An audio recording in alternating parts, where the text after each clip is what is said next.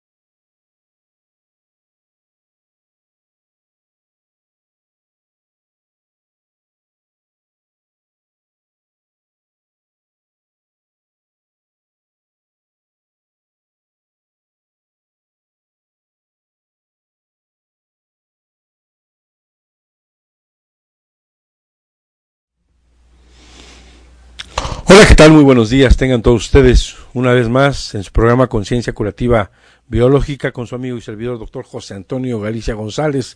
Es un verdadero gusto y placer estar como cada miércoles de 12 a 1 aquí en la estación número uno por internet, Home Radio, transmitiendo con toda la energía del mundo. Bueno, pues ante estos acontecimientos y en vista de, eh, de todo lo que está pasando a nivel mundial, Hoy, eh, como la semana pasada, tuvimos el gusto de que nos acompañe el doctor Josué Calderón, él es médico especialista eh, en ginecología, también tiene la especialidad en acupuntura humana y eh, aparte de muchos otros estudios, tiene formación en ciencia curativa germánica en la Universidad de Nicaragua. Y pues tenemos un invitadazo de hoy y entre los dos vamos a platicar hoy un tema muy interesante el origen de COVID bajo las cinco leyes biológicas, cómo inicia COVID-19 en Wuhan, cómo inicia toda esta historia. Bienvenido, doctor. Gracias, doctor Antonio. Feliz de estar aquí participando y colaborando para la difusión de la ciencia curativa biológica. Muy bien, pues eh, la verdad es que la semana pasada hacemos un reseño muy, muy pequeño, muy rápido, muy escueto, no va a haber posibilidad de que nos ampliemos, pero esto es muy importante eh, platicarlo para que los que no hayan visto el programa anterior tengan, o los que vean por primera vez este programa, tengan un hilo de cómo continuar. Vamos a hablar brevemente de las cinco leyes, voy a hablar la primera, segunda, tercera, cuarta y quinta, de manera en que nos lleve uno o dos minutos explicarla. La primera ley les explico brevemente, el doctor Ricker Herhammer es un médico científico con varias especialidades. Eh, este, hizo eh, medicina interna, pediatría, psiquiatría, radiología, fue catedrático de la Universidad de Tübingen, fue jefe del departamento de medicina interna en un hospital en, oncológico en Múnich, Alemania, eh, hizo física, hizo teología, desarrolló patentes, era toda una eminencia. Tuve el enorme eh, honor y la fortuna de conocerlo en el 2002 en Málaga, España, y él hizo un descubrimiento que hace simbrar la medicina, que hace cambiar todo lo establecido, que hace que todos los dogmas hasta el día de hoy, dados por hechos como fe irrelevante de duda, se rompan, se desmoronen y se caigan. Entre ellos, el concepto de la infección, el concepto de que los microorganismos son responsables de las enfermedades, la teoría de que existe un sistema inmunológico capaz de protegernos, el concepto de transmisión de enfermedad, como esta, la teoría de la metástasis, como esta muchas otras dogmas de fe, dogmas médicos se rompen. Por eso es muy importante este programa. Él descubre a través de más de 40 mil casos y la vivencia del cáncer de él y de su mujer, a través de la, una muerte inesperada de su hijo, un cáncer de testículo. Va a la cama de los pacientes de medicina interna y les pregunta por qué pasó. Y entonces, a través de esa práctica clínica de la experiencia, emite, desarrolla o le da soporte a todo este desarrollo teórico científico validado ya en universidades bajo algo que se llama las cinco leyes biológicas. Él es físico y él sabe la importancia de que a algo se le dé el nombre de ley, como la ley de gravedad, donde si tiramos 100 veces un objeto, 100 veces se va a caer. No existe la más remota posibilidad de que se quede suspendido en el aire. De esta manera, los, las cinco leyes se reproducen en el 100% de las verificaciones, de las revisiones clínicas que se hagan. Estas cinco leyes son validadas ya en algunas universidades. La primera ley dice, la, se le llama la ley férrea del cáncer. Y le llama férrea porque tiene que ver con el hierro, irrompible e inquebrantable. Y dice así, toda enfermedad se desarrolla después de un choque biológico, el que él denomina DHS o síndrome Dirhammer. Este choque biológico tiene que tener tres características.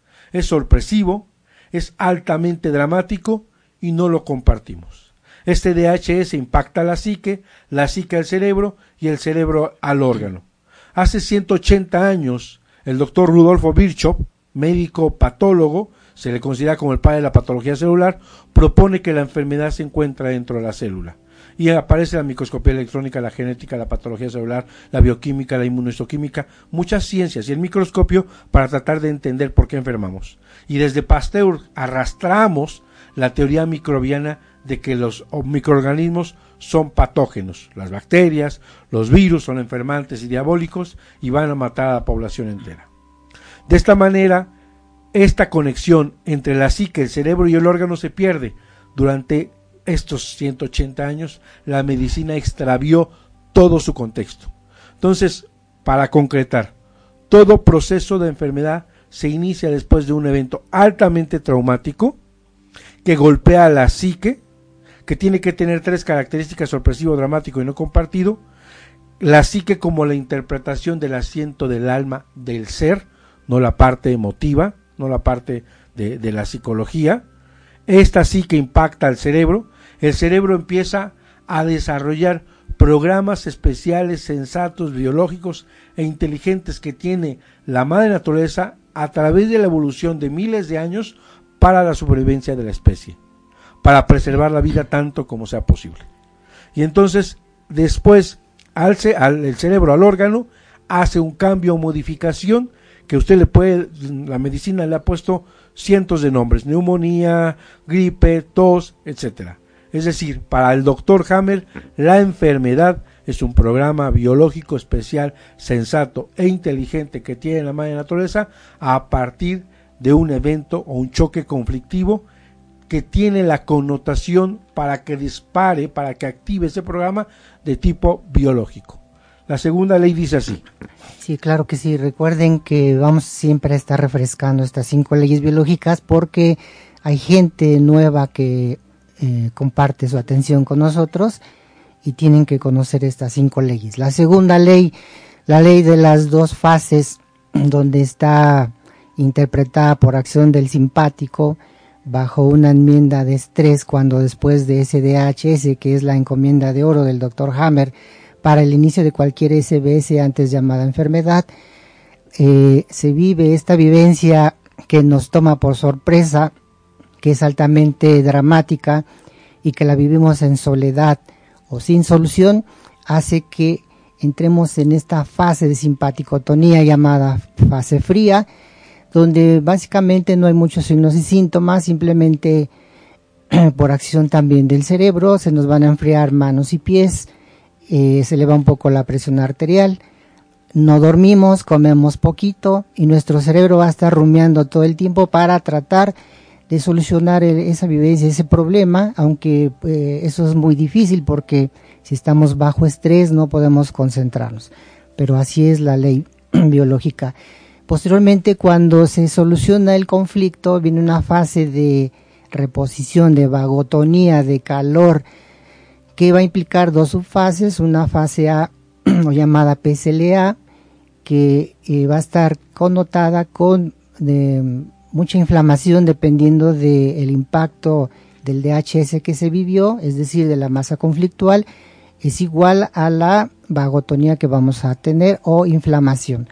Después de, esta, de este periodo de inflamación con mucho exudado, con dolor, enrojecimiento, rubor, calor, todos los signos y síntomas que conocemos de la, de la fase de inflamación, viene una etapa de epicrisis para eliminar ese líquido de edema presente en el cerebro y poder restituir o tratar de llegar básicamente a la normotonía.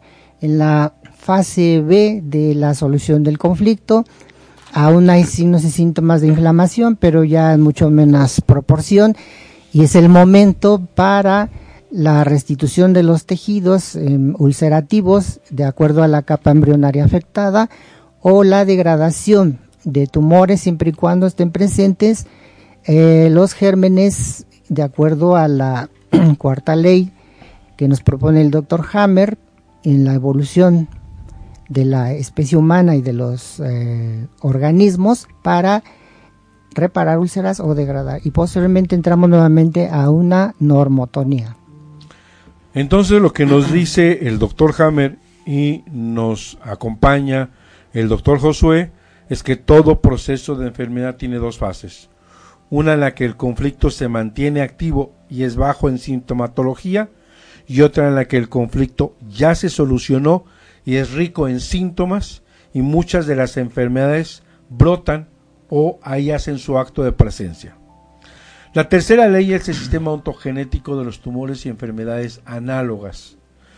Aunque es un poquito largo y rebuscado el nombre eh, o difícil de, asimilar, explica el tipo de conflicto biológico, el área del cerebro que está en coordinación con ese conflicto biológico. Esta área del cerebro, ¿a qué, a, qué tejido o a qué órgano rige? Este órgano, ¿a qué tejido embriológico pertenece? Y cómo es su comportamiento, tanto en la fase activa de conflicto como su comportamiento en la fase de vagotonía o fase de curación. Esta tercera ley permite la comprensión de que este programa sensato biológico inteligente será con un fin determinado y que hay diferentes mecanismos de respuesta ante un conflicto biológico. Esto quiere decir que si para la naturaleza y la supervivencia le es importante hacer un espacio, un agrandamiento, una ulceración, lo va a hacer en beneficio de la persona o si hace la necesidad de un crecimiento celular para beneficio, degradación, formación, para una función biológica, lo va a hacer.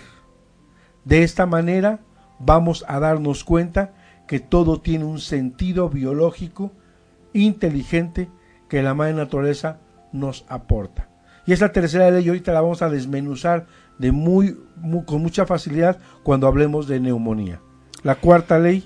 La cuarta ley pues es la, ley más difícil de entender. Eh, nos habla de la evolución eh, ontogenética también de los microbios. En base a qué capa esté afectada es la aparición de dichos gérmenes en base a la evolución. Eh, así por ejemplo en el endodermo y el mesodermo antiguo, van a ayudar a tratar de establecer esa ulceración que se da en este tipo de tejidos por parte de micobacterias y hongos. la capa del mesodermo nuevo va a estar regida por bacterias básicamente y la última capa, el ectodermo, por los puestos llamados virus. Eh, son los, eh, serían los restauradores de esta capa ectodérmica. Este tipo de microbios, como ya habíamos hablado extensamente en, el, en la sesión anterior, pues eh, básicamente va a estar dada para reparar úlceras o para degradar tumores, siempre y cuando la persona tenga esos elementos. De lo contrario, va a quedar una curación eh, no biológica, llamada así de este modo por el doctor Hammer, eh, porque no tenemos este tipo de organismos para tratar de ayudarnos en la restauración de los tejidos por la aparición de vacunas, el exceso de antibióticos, entre otras.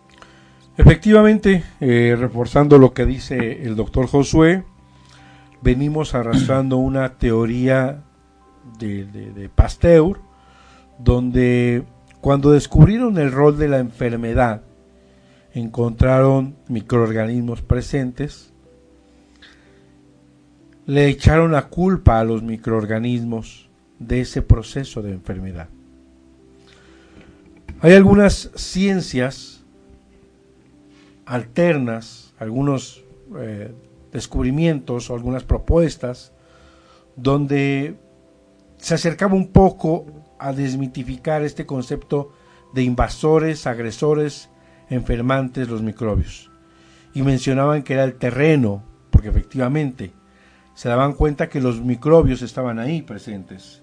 Si nosotros sacamos cultivos, hay estreptococo, hay eh, estafilococo en un paciente con amigdalitis. Entonces, por eso hablaban del terreno. Pero hoy nos damos cuenta de algo muy importante que, que habla el doctor Hammer. Que en el tema, por ejemplo, de la amígdala, cuando la, hay un conflicto, él habla de bocado, simbólicamente como un objetivo, una tajada que la persona desea obtener lo mismo pasaría en la selva cuando un león alcanza un venado para poder comer después de una situación difícil, de no comida, de hambre.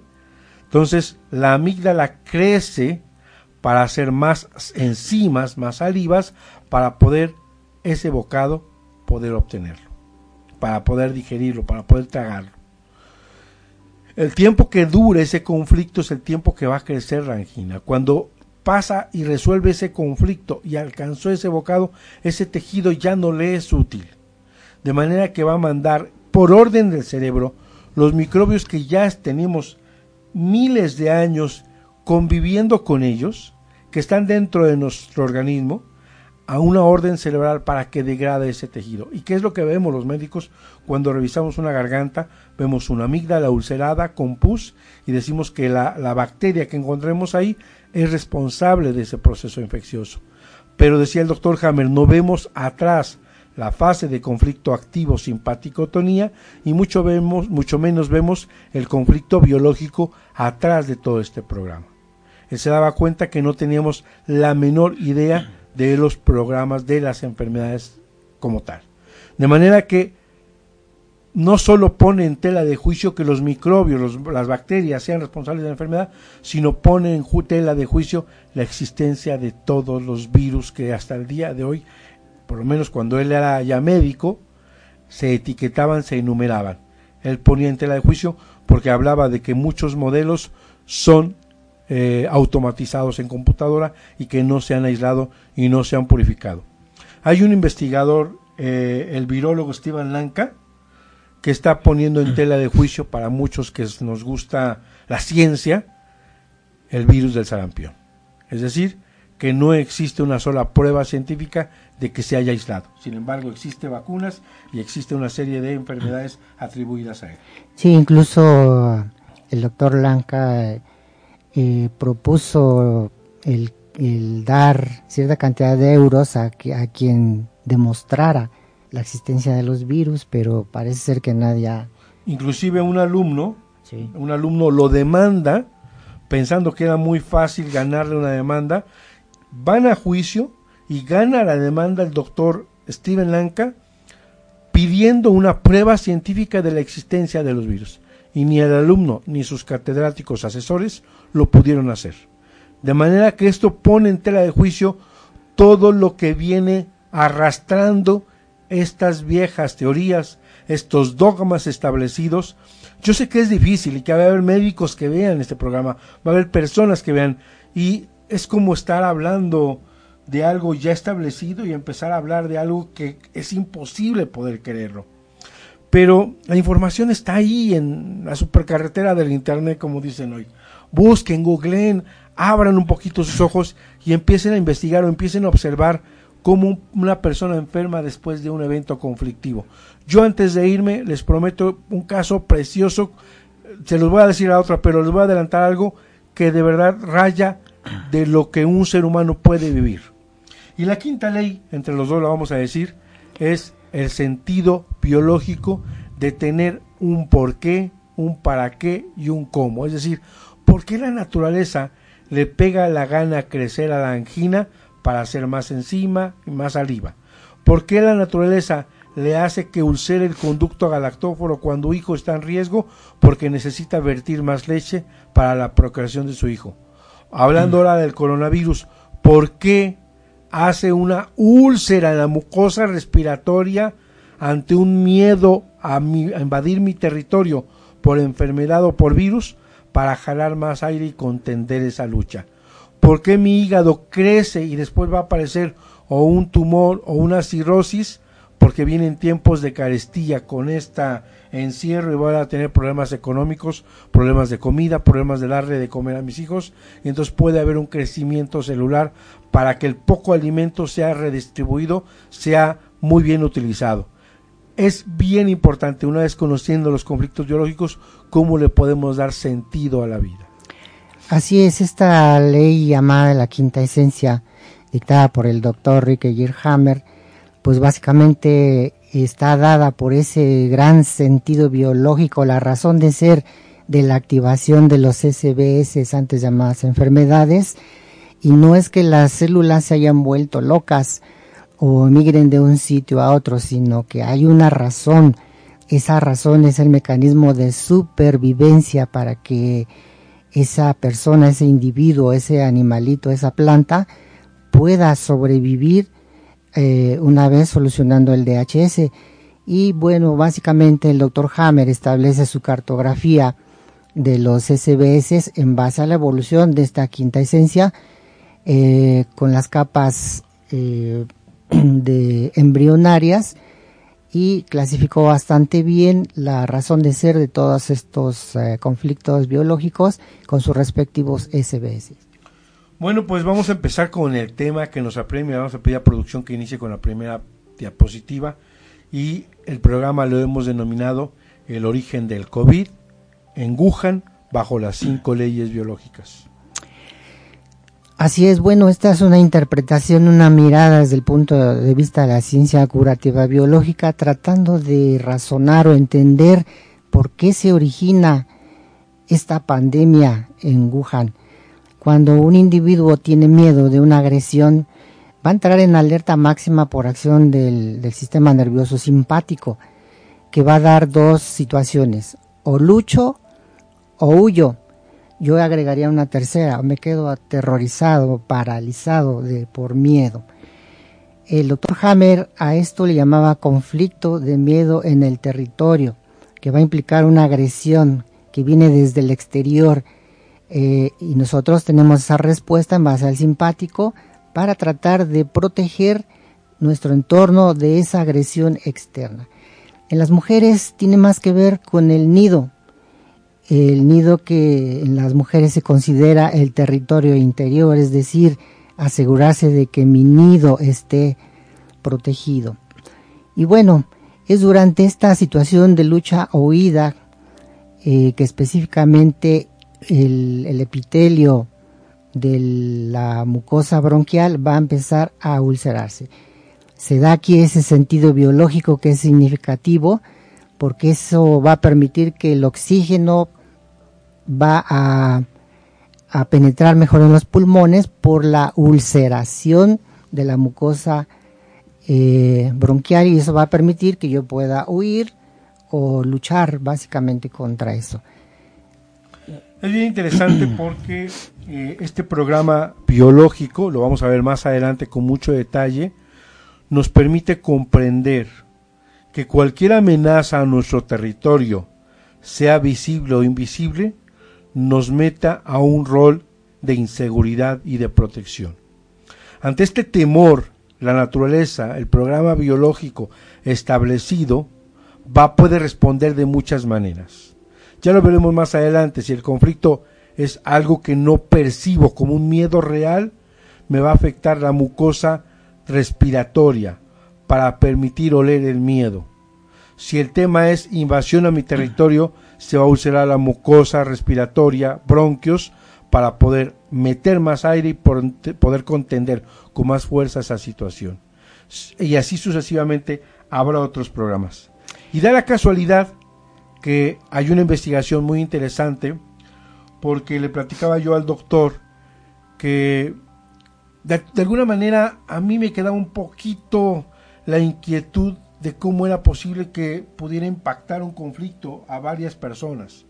Y la, la, vez pasada platicaba de un caso que tuve en Perú, donde una familia circense tiene un accidente en el que un hijo se quema y todos los familiares hacen cáncer de pulmón, después tuberculosis y las mujeres hacen cáncer de seno.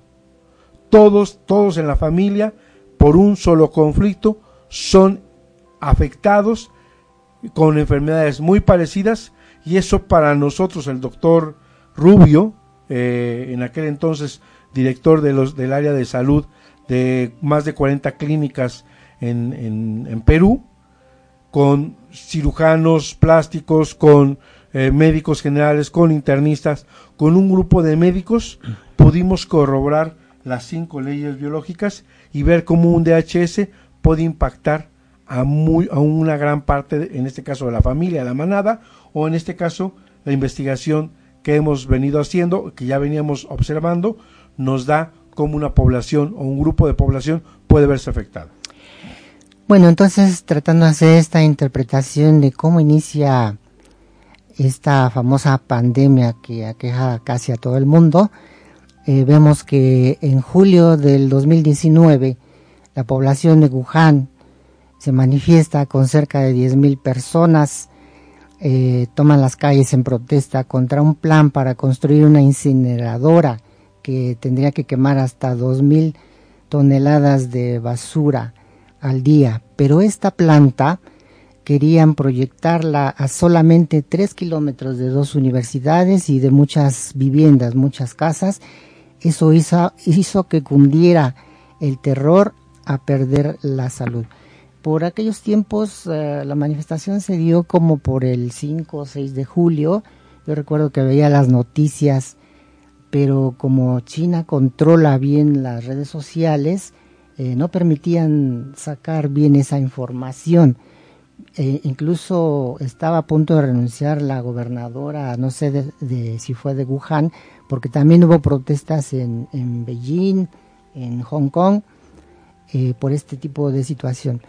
Entonces la población de Wuhan se quejaba por la calidad del aire que por sí ya está contaminado, al igual que su agua subterránea. hasta por más de 10 años y ahora el gobierno quiere plantar una incineradora demasiado cerca de su territorio, pues eso hizo que fuera o se interpretara por el cerebro de esas personas como una amenaza para la vida. Eh, el gobierno de por sí implantaba engaños porque decían que iban a solucionar, incluso algunas personas fueron a tratar de entrevistarse con el gobierno en Beijing los recibían hombres de negro, eh, les decían que los iban a llevar a una oficina, pero en realidad los regresaban a Wuhan. No, no hubo nunca esa interrelación. Y no solo eso, sino eran amedrentados, eran, algunos fueron, o muchos fueron encarcelados, muchos fueron golpeados, se, se menciona de algunos desaparecidos, y de confrontaciones de, masas contra la policía. Así es, entonces cuando es reprimida estas manifestaciones, pues eh, sabemos toda la cultura militar que tienen los chinos, hacen una formación romana, eh, golpean a, los escudos tratando de amedrentar a las personas, no se, no se quitan, eh, ingresan tanquetas para proteger a la policía y finalmente deciden atacarlos, violentarlos y los corretean hasta dentro del metro. posteriormente, en diciembre de, de 2019, llega la solución de alguna manera, donde el gobierno hace una publicación eh, de que no se va a construir esa planta hasta nuevo aviso en la región de Wuhan. Sin embargo, parece ser que después de la contingencia ya hay nuevamente eh, rebeliones de las personas en Wuhan porque se ven fotografías con su cubrebocas manifestándose porque el, peligro sigue latente para la construcción de esta incineradora. Eh, no hace falta decir que los residentes dieron un suspiro, un respiro, y ahí es donde viene, después de la fase activa, por la represión, viene la fase de vagotonía, y en ese respiro es cuando empiezan las situaciones eh, sintomatológicas de infecciones respiratorias. Precisamente, algo de lo que yo recuerdo cuando estuve en, eh, en estancia con el doctor Hammer en el 2002, decía que siempre miráramos atrás no más de seis meses que siempre que empezara la población, la enfermedad en una persona, fuéramos a preguntarle qué había sucedido meses atrás, no máximo de seis meses. Y coincide de junio a diciembre, precisamente aproximadamente seis meses, cuando una gran masa de la población empieza con sintomatología. Bueno, es en este respiro cuando los residentes entonces empiezan a desarrollar la sintomatología respiratoria severa como fase de reparación de la mucosa bronquial o de la laringe. Esto, eh, pues eh, el que se complique con una neumonía va a hacer esa aclaración en un momento el doctor Galicia, pero en algunas situaciones sí puede llegar a, a complicarse esa bronquitis más la suma de un síndrome de tubos colectores también puede dar una neumonía. Así que ese sería el camino de por qué tenemos ese tipo de pandemia en, la actualidad. Existe una pregunta, ¿por qué también afecta a gente de otro sitio, turistas que viajan, no vivieron esa situación de miedo territorial, donde se vio en peligro su salud, eh, y regresan con un SBS de respiratorio a su país? pues podría explicarse básicamente por el miedo. El miedo contrae. El miedo, dicen los chinos, mete frío a los canales y al haber frío es fácil que la persona pueda ser víctima de cualquier SBS. Eh, Fíjate que las palabras sabias de, estos chinos. Eh, en algún momento que yo he hecho una terapia que hago, cuando le pido al paciente que describa la fracción de segundo que le golpea, menciona ese frío. Menciona ese frío, cómo se recorre con, por todo el cuerpo, a veces de cabeza, columna, pasando por brazos, tórax, pecho, etcétera, y va al órgano efector. Es bien interesante eso, porque nos damos cuenta que los chinos observando podían darse cuenta de esta simpaticotonía emergida y que curiosamente había una vasoconstricción y que este frío glacial entraba y era un síntoma. ¿Cuántas veces eh, en forma simbólica, en forma de juego, le decimos a alguien que le dio miedo, te dio frío? O le decimos, tienes, tienes miedo hasta el hielo. O tenemos frases como coincidimos con estas observaciones que habíamos hecho durante cientos de años y que no nos dábamos cuenta que era una fase de simpaticotonía donde metíamos un estrés eminente con un programa de supervivencia. Por supuesto, esa fracción de segundo, tratando de averiguar qué sucede en la literatura, se reportan hasta eh, unos 600 milisegundos, lo que equivale a poquito más de medio segundo, que ya en ese lapso de tiempo ya impactó el, cerebro. Bueno, ese, ese miedo que contrae los chinos también dentro de la acupuntura, eh, eh, refieren que se da básicamente en nuestros tiempos por insatisfacción de amor. ¿Cuántas personas no pelean con la pareja, con los hijos, con papá, con mamá, con los amigos? Eso produce insatisfacción de amor y la insatisfacción de amor va a generar frío en el cuerpo humano, que no es otra cosa que la acción del sistema nervioso simpático. Muy bien, vamos a nuestro primer corte porque este programa está de lujo y concluimos esta primera fase con una frase que tengo desde hace muchos años. El miedo le abre la puerta a la enfermedad. Vamos a nuestro corte y regresamos con ustedes. No se vaya. Estamos en Conciencia Curativa Biológica, aquí en Home Radio, transmitiendo pura energía. ¿Quieres hablar con el doctor Antonio Galicia González? Teléfono en cabina 249-4602. Regresamos. Farmacia Homeopática Biomedic. Contamos con el más amplio surtido en laboratorios nacionales e internacionales. Contamos con material de acupuntura, medicina alternativa, oligoterapia, terapia floral, dinamizaciones, decimales, centesimales y un extenso surtido en tinturas. Teléfono 240-7482. Estamos en la 7 Sur 2506, Colonia Chulavista, aquí en Puebla, México. Farmacia Homeopática Biomedic, pequeñas dosis, grandes respuestas al cuidado de tu salud. Aunado a las medidas sanitarias que ya conocemos y que son de primera y de vital importancia, existe un medicamento que se ha usado con éxito en la India para prevenir la expansión de la epidemia del coronavirus. El Ministerio de Salud en la India repartió masivamente un remedio homeopático que es de muy bajo costo y muy fácil de conseguir. Los resultados son realmente alentadores y se pueden comprobar con los datos de los siguientes países, con fecha del 25 de marzo. China tiene cerca de un billón y medio de habitantes y tuvo más de 81 mil contagios. Italia, que tiene solo 60 millones de habitantes, tuvo 69 mil contagiados. Estados Unidos tiene 333 millones de habitantes y tenía 55 mil contagiados hasta el 25 de marzo. Pero sorprendentemente India, un país en vías de desarrollo muy cercano geográficamente de China y con una población de casi un billón y medio de habitantes, similar a la de China, solo tenía 562 contagiados. ¿Qué están haciendo en la India? El Ministerio de Salud de este país distribuyó masivamente un remedio homeopático denominado Arsenicum album en la potencia 30 centesimal, indicando que se tomara tres glóbulos diarios por tres días y repitiendo la dosis al mes todo el tiempo que dure el riesgo de la pandemia. No es la primera vez en la historia que la gravedad de la enfermedad producida por una epidemia se logra disminuir considerablemente con el empleo de un remedio homeopático dado preventivamente a la población.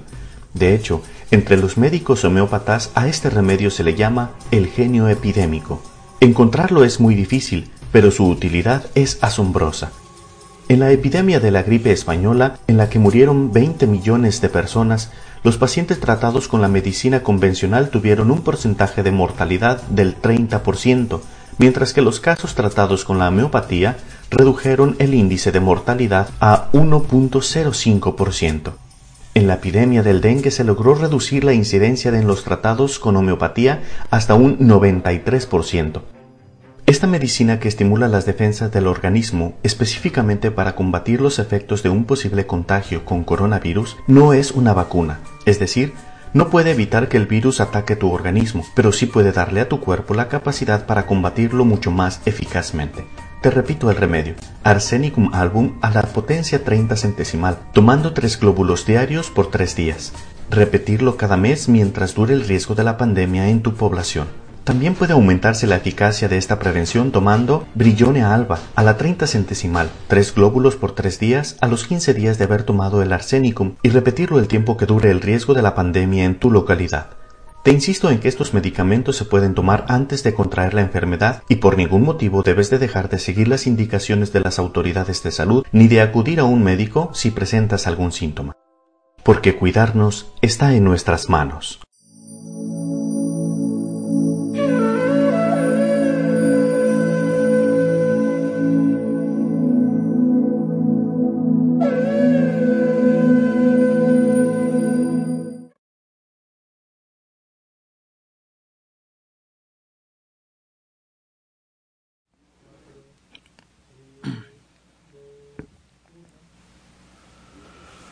Muy bien, regresamos aquí con ustedes en su programa Conciencia Curativa Biológica con su amigo doctor José Antonio Galicia González y eh, este médico colaborador que se ha sumado a este esfuerzo de transmitir este gran descubrimiento, el doctor Josué Calderón, que hoy nos acompaña.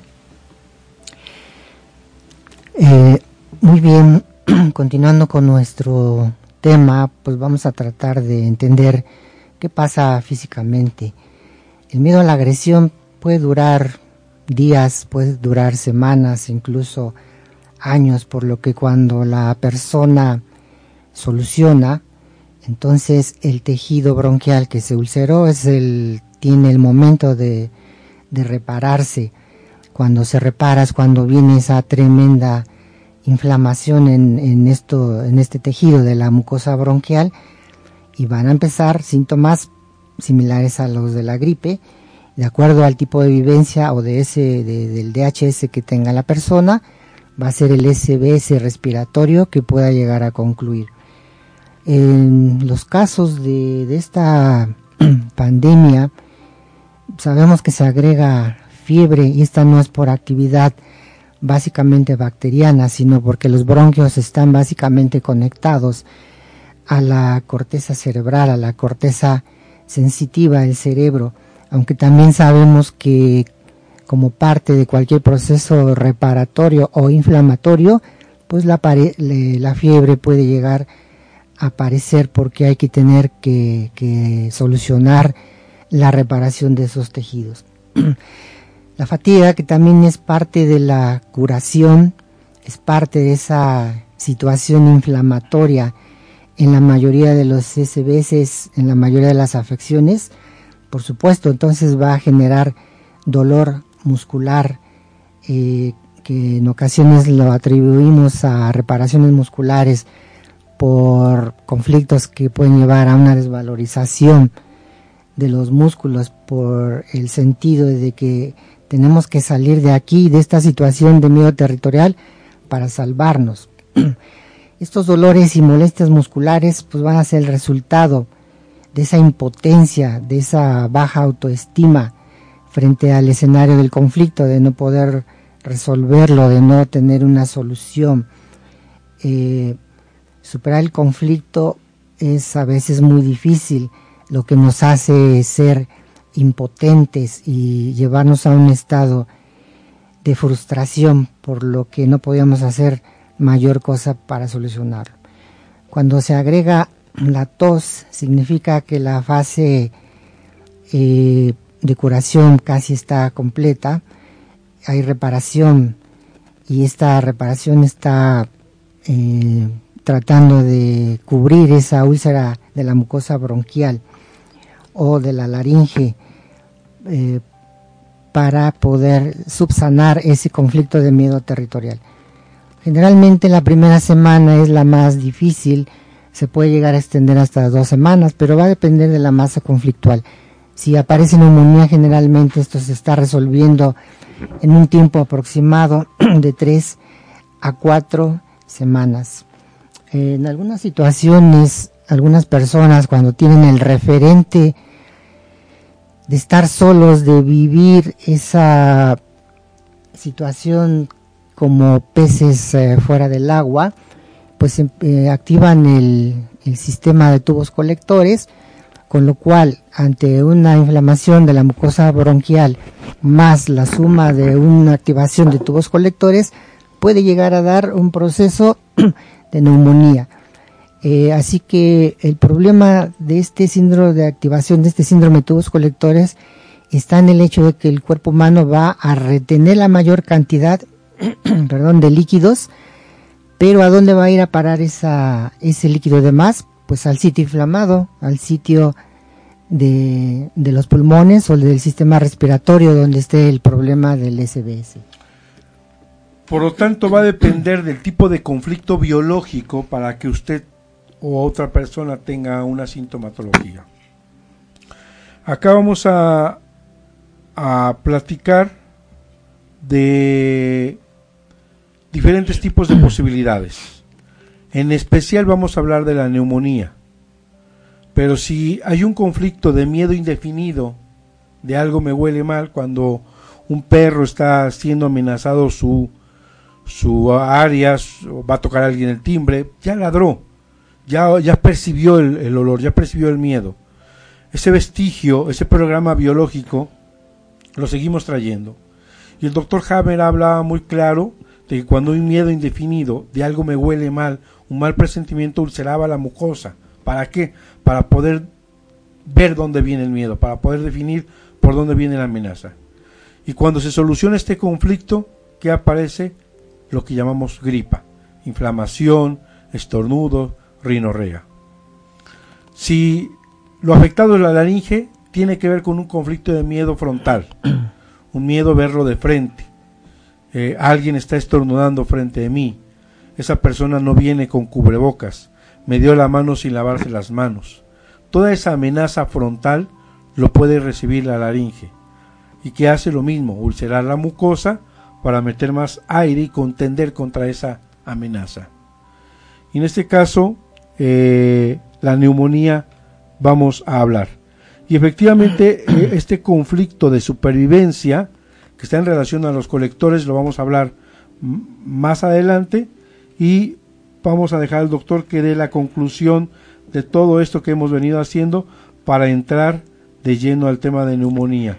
Bueno, entonces ante el descontento de la población al manifestarse por la represión del gobierno ante la construcción de esa planta incineradora, eh, va a hacer que las personas tengan conflictos de, de salud por miedo a tener esos problemas respiratorios, de vivir con miedo a enfermarse por no solo por el humo, sino por el propio olor que despide la, la basura. Es el miedo de no respirar más que aire contaminado, polucionado, miedo a quedarse sin aire, es decir, miedo a morir. Entonces, ante la presencia de esta llamada pandemia, las personas pues trataban de compartir una historia común que acabamos de, mencionar. Y esta teoría, si se coadyuva con un conflicto de tubos colectores, puede llegar, puede ser una de las vías de formación de la neumonía, eh, tratando de explicar con los, ah, las situaciones vividas por la población de Wuhan es decir, no puedo confiar en las autoridades porque nos están engañando. Nadie puede detener el problema porque estamos siendo reprimidos por el gobierno. No hay apoyo, estamos solos. Eh, por otro lado, la planta va a afectar nuestro, nuestro sistema de salud y básicamente la vivencia que tengan esas personas, que tuvieron esas personas en Wuhan el año pasado y que solucionaron en diciembre, fue probablemente lo que haya activado esta situación que estamos viviendo y no precisamente el murciélago, el pangolín y el camello como se nos ha tratado de, interpretar. Efectivamente, eh, las fotos que nos mandaron de China era verdaderamente como en las películas, trajes tipo astronauta con aislamiento total, fotos donde las mujeres o los hombres se cubrían con frascos de PET, eh, haciendo hoyos como máscaras, eh, guantes, cubrebocas, completo aislamiento de las personas. Va a depender mucho de los eventos impactantes que se vivan en adelante para que el resto de la población pudiera seguir enfermando. Creemos y es importante que se dé a conocer este descubrimiento científico porque hay una manera fácil, sensata, prudente, inteligente que puede quitarnos la duda. El doctor Hammer hablaba, sin equivocación, de que existía una forma de valorar cada caso clínicamente a través de una tomografía. Podía él determinar qué tipo de conflicto, en qué área del cerebro, en qué área del órgano se estaba presentando esa sintomatología y coincidía en el 100%. Esta es la prueba científica llamado foco de Hammer que se ve a la tomografía simple de cráneo que puede corroborar esto que estamos proponiendo. Um, para tratar de bajar un poco el temor, para eso son este tipo de pláticas. Nosotros hacemos uh, igualmente las recomendaciones del gobierno y si bien ya vivimos este paradigma y tienes claramente identificado los conflictos que estás reparando, pues quédate en casa para convivir con familia, no para pelear, sino para convivir, y para que la ciudadanía o el resto de la población eh, sienta también esa paz, esa tranquilidad y evitar de esa manera fomentar el miedo, el miedo territorial, el miedo a ser contagiado, el miedo a no te me acerques, esa situación, por ejemplo, que vivimos en las redes sociales de que rocían con cloro a las señoritas enfermeras que están batallando en el hospital es realmente aberrante. Entonces, si tienes necesidad de salir y ya tienes este conocimiento, sal en paz, sal, con tranquilidad. Si absorbiste y tienes esta idea de la ciencia curativa biológica, sabes que si no activas ese DHS, simplemente no vas a enfermar. Lávate las manos, como está recomendado, y también hay que evitar inundarse de esa información inadecuada que está en la supercartera de la información, porque pues eso baja la vibración y el espíritu de cualquier persona que pueda ser más ser más eh, presa fácil de cualquier SBS. Totalmente correcto. Nosotros no venimos con la idea de estar en contra de las cosas, venimos a aportar un conocimiento como médicos que hemos visto en la práctica clínica. Yo felicito a la, a la nación entera por la civilidad que ha tenido. Pido que no haga juicios por la gente que está afuera por alguna necesidad, porque están intentando llevar un pan a la casa seamos comprensivos con ellos, cada quien haga lo que le corresponde, lo que desee. Solamente le estamos invitando a no tener miedo, a no tener pánico, a no crear fobias, verdaderamente fobias. Quítense ese miedo terrible de ser enfermado, de ser amenazado, de que el virus está latente, volando entre nosotros y que nos volvemos asintomáticos y que nos volvemos potencialmente contaminantes. Quítense esa idea. Esa es la intención de este programa. Sí, de hecho la OMS ya a través de estudios recientes ha determinado que el virus es inexistente en el aire. No, y, todo esto, por ejemplo, mucho se acercaba, curiosamente se nos olvidan muchos conocimientos que han sido adelantados. La psiconeuroinmunoendocrinología se acercó un poco a esto y se dio cuenta cómo todo el estrés, las emociones, los sentimientos podían estar de la mano de la enfermedad hoy se le olvida, hoy se hace a un lado, de manera que yo defiendo porque hay muchas malas praxis y muchos eh, plagios, como no voy a decir nombres, no voy a querer entrar ahorita en debates, pero que en, base a las cinco leyes hacen otros sistemas y, y hablan y confunden y llenan de dogmas y llenan también. Pero esto que dejó el doctor Hammer, que es la ciencia curativa germánica, basado en cinco leyes biológicas, creo que vale la pena médicos que me estén escuchando que lo revisen, que lo valoren, que lo lean y que lo cuestionen.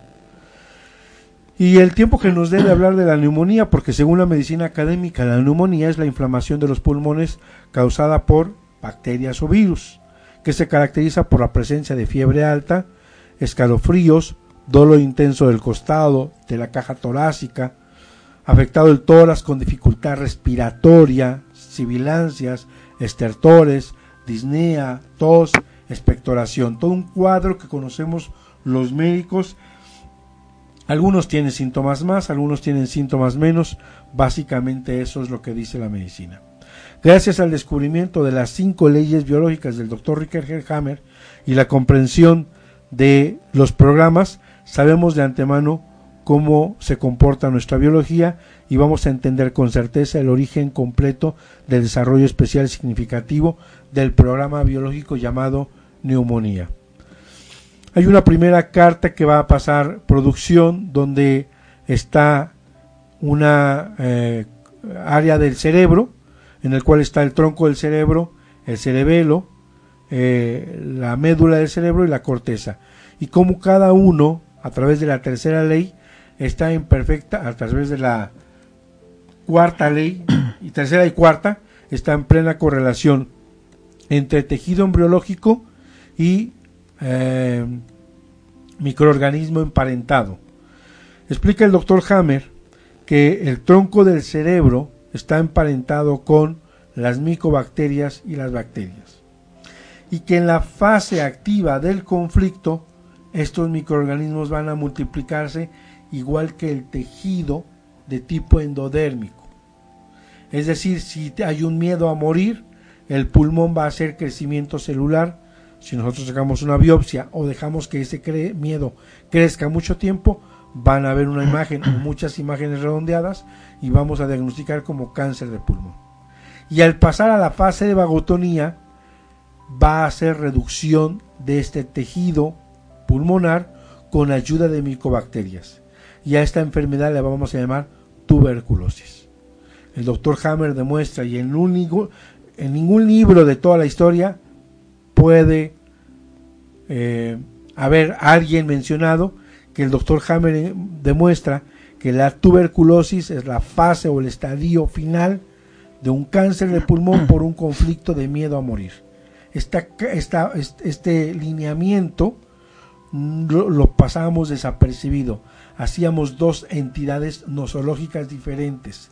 Las consideramos totalmente no conectadas. Un ejemplo muy bonito que dicta en su libro el doctor Ricky Hammer es la gran epidemia de tuberculosis que se suscita después de la Segunda Guerra Mundial, cuando pues la población, los soldados viven ese temor de miedo a morir. Cuando termina la guerra y se soluciona, se cumple la, la primera y la segunda ley, y después viene la tercera y la cuarta, con la aparición de esa tuberculosis para reparar los tejidos y después eh, realmente la, la, medicina oficial conforme va evolucionando determina que se erradicó en ese tiempo la tuberculosis. En sí eh, lo que había generado las personas básicamente era un cáncer de pulmón, pero con la interpretación de la medicina oficial eh, pues prácticamente opacó la tuberculosis, pero era una situación de reparación de las personas. Efectivamente. ¿Y qué pasa en los pacientes de VIH cuando son diagnosticados? Hay una amenaza a morir. ¿Y qué pasa después de que el paciente a través del tiempo resuelve ese miedo a morir? Aparece la tuberculosis. ¿Y qué decimos? Que el sistema inmunológico se deprimió, por eso se llama síndrome de inmunodeficiencia adquirida, y que por eso aparece esta bacteria haciendo de las suyas y haciendo una tuberculosis en este paciente inmunodeprimido. Lo que es, señores, es la fase de curación de un miedo a morir. Por eso aparece la tuberculosis, porque la bacteria o la micobacteria va a degradar ese tejido excedente por orden del cerebro del cual ya no le es útil, del cual ya no es necesario ese tejido excedente y por una orden vamos a poder mandar a una degradación de ese exceso tumoral pues nos comió el tiempo, de manera que vamos a dejar la neumonía y otras enfermedades para la próxima semana. Así nos vamos a dar un, tercer episodio, un tercer eh, programa. La verdad es que me da gusto, me emociona, me motiva, me motiva a hablar de estos temas, porque la única intención es verdaderamente compartir algo de lo que me siento afortunado que todos los días en mi consulta lo puedo comprobar. Y, aunque me pase un segundo, les iba a decir, la próxima semana se los platico, un, chico que llega conmigo a consulta que le prohibieron venir con una neumonía prácticamente, la, medicina no sabe, el aeropuerto no sabe, pero se lo prohibieron porque no puede pasar, con un diagnóstico de VIH y este paciente el año pasado seis meses estuvo encerrado en una casa, en un, en, un, en un cerro, en las Islas Canarias, siendo mexicano, sin comer, deprimido, fumando y tomando café durante seis meses. Te puedes imaginar toda la serie de enfermedades que hoy va a tener. Eso es algo que todos los días yo lo vivo cuando hago una consulta. Es enriquecedor. Invito a mis colegas médicos, a mis hermanos hipocráticos, porque así los veo, no, no, no, no lo hago con una intención de hacer la medicina a un lado porque aprendí y me considero un médico hipocrático, sino de compartir lo que yo todos los días hago. Los invito a escuchar a sus pacientes. La homeopatía es ya por excelencia una terapéutica que escucha a sus pacientes. Ahora métanse a escuchar y a correlacionar los conflictos biológicos con los órganos. Me despido, despídase doctor para dar al final. Sí, sabemos que este tipo de situaciones, estas pláticas van a causar controversia. Seguimos reiterándoles no tengan miedo, hay diversas situaciones con las cuales suavizar la homeopatía, medicina china, eh, flores de Bach, en fin, que es muy difícil tratar de tener el miedo, sí traten de hacerlo con el conocimiento de la ciencia curativa germánica. Es un placer. Muchas gracias, nos despedimos. Gracias a Home Radio por esta casa tan maravillosa, tan afortunados que nos recibe. Este programa es para usted, para que transmitamos menos miedo, menos pánico, menos paranoia de contacto. Ya el próximo programa platicaremos el conflicto de colectores de soledad de abandono, de aislamiento, que agrava los síntomas de cualquier enfermedad.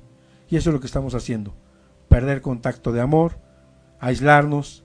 Entonces, entre familia, les pido por favor que confíen y que no se aíslen y sigan las reglas. Yo me uno a las reglas establecidas, trato de acatarlas en lo más posible, pero sin miedo, sin pánico. Con esto me despido, no le abra la puerta a la enfermedad que es el miedo, déjela cerrada, quédense en su casa y nos vemos la próxima semana. Les mando un abrazo, mucho éxito, mucho amor y sobre todo salud. Hasta la próxima. Aquí transmitiendo con pura energía, On Radio, conciencia curativa biológica. Hasta la próxima.